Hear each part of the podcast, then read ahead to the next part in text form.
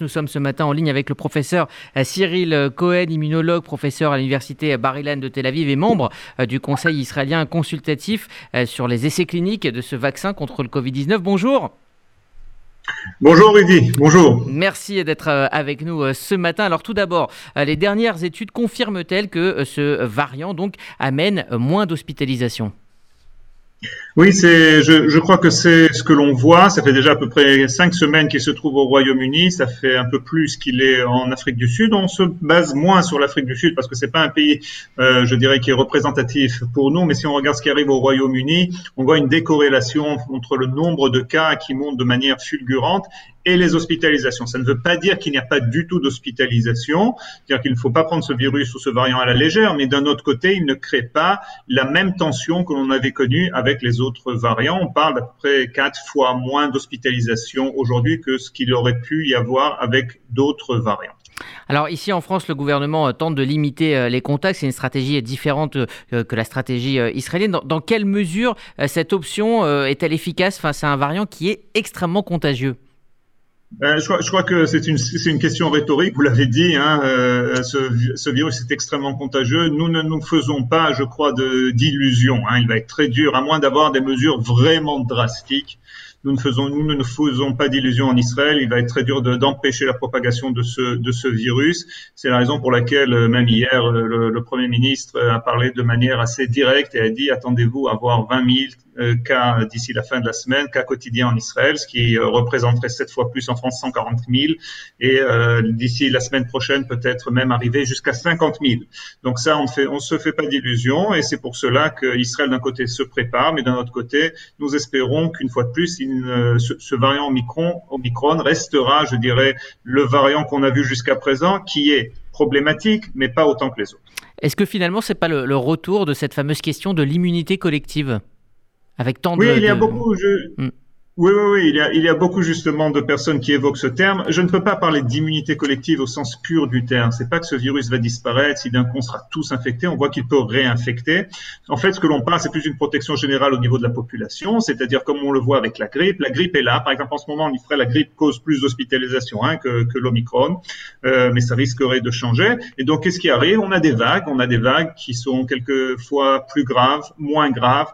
Euh, la plupart d'entre nous ont déjà été exposés à la grippe, donc on a une certaine immunité, on a des vaccins tous les ans, euh, mais d'un autre côté, on voit aussi des personnes qui décèdent de la grippe chaque année, etc., etc. Donc on ne va pas éliminer ce virus, surtout qu'on a maintenant des preuves qui se baladent aussi euh, chez les animaux, qui pourraient avoir donc un phénomène de ping-pong où chez les animaux où on n'a aucun contrôle, il, il, il, euh, mute et il revient chez nous pour avoir sous une forme un peu différente. Donc voilà, on se prépare à ces éventualités en espérant une fois de plus que grâce à cette, euh, je dirais, grâce au vaccin qui empêche les formes graves et l'exposition naturelle et les traitements qui arrivent ou qui sont arrivés en fait en Israël, euh, cela permettra euh, de limiter entre guillemets l'impact négatif de ce variant. Alors justement à propos de, de, ces traitements hein, qui sont désormais disponibles en priorité, effectivement, vous venez de le dire en Israël, quand, selon vous, les traitements vont prendre le relais de ces mesures de restriction? C'est une excellente question. Vous savez, le problème qu'on a avec les traitements, c'est que ces traitements, hein, c'est qu'il faut les administrer vraiment à temps. Euh, et il n'y a pas beaucoup de doses, ça aussi il faut le dire. Donc, euh, euh, si euh, on arrive à convaincre aussi les gens, parce que vous savez, il y a beaucoup de réfractaires, on avait d'autres traitements, par exemple le Regeneron, etc., qui sont donnés en Israël, mais les mêmes personnes qui ne veulent pas se faire vacciner et qui sont à risque ne veulent pas aussi prendre ce traitement. Donc, vous savez, on n'a pas, on n'a pas, on n'a pas réussi vraiment à, je dirais, à limiter hein, l'impact aussi ici de, de, de, la Covid grâce à ces traitements. Donc, une fois de plus, ça va dépendre beaucoup de la confiance, je dirais, de, du public en ces traitements pour empêcher justement les maladies graves et justement pour, je dirais, assouplir ces mesures. Donc c'est une, pour l'instant, je ne vois pas, pour l'instant, hein, vu qu'on n'a pas beaucoup de doses en Israël et vu qu'on ne connaît pas tellement, je dirais, euh, le, le, principe de ces traitements à l'échelle réelle, on a vu les essais cliniques qui sont très encourageants. Donc je crois que pour l'instant, euh, il y a des mesures qui vont rester pour, euh, je dirais, pour un petit bout de temps.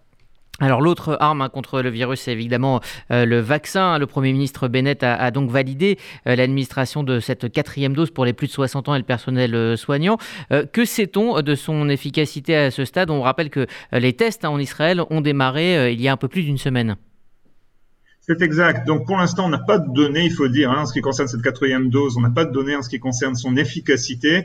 En ce qui concerne sa sûreté, je dirais, à court terme, on a des données euh, qui prouvent qu'à peu près 80% des gens qui ont fait cette quatrième dose hein, cette semaine, euh, la semaine dernière, on a à peu près 150 personnes, 154 volontaires exactement euh, dans le personnel médical qui ont fait leur quatrième dose. J'ai même moi-même parlé avec certains amis qui l'ont fait. ce que l'on voit pour l'instant sont les mêmes effets secondaires qu'on avait vus avec, je dirais, la troisième dose ou la ou la ou même la deuxième dose fièvre, courbature, euh, euh, douleur, euh, deux jours de fièvre pour certains, à peu près 40% qui ont dit qu'ils avaient eu vraiment des courbatures un peu plus un dures et, de la fièvre. En ce qui concerne l'efficacité, on ne le sait pas.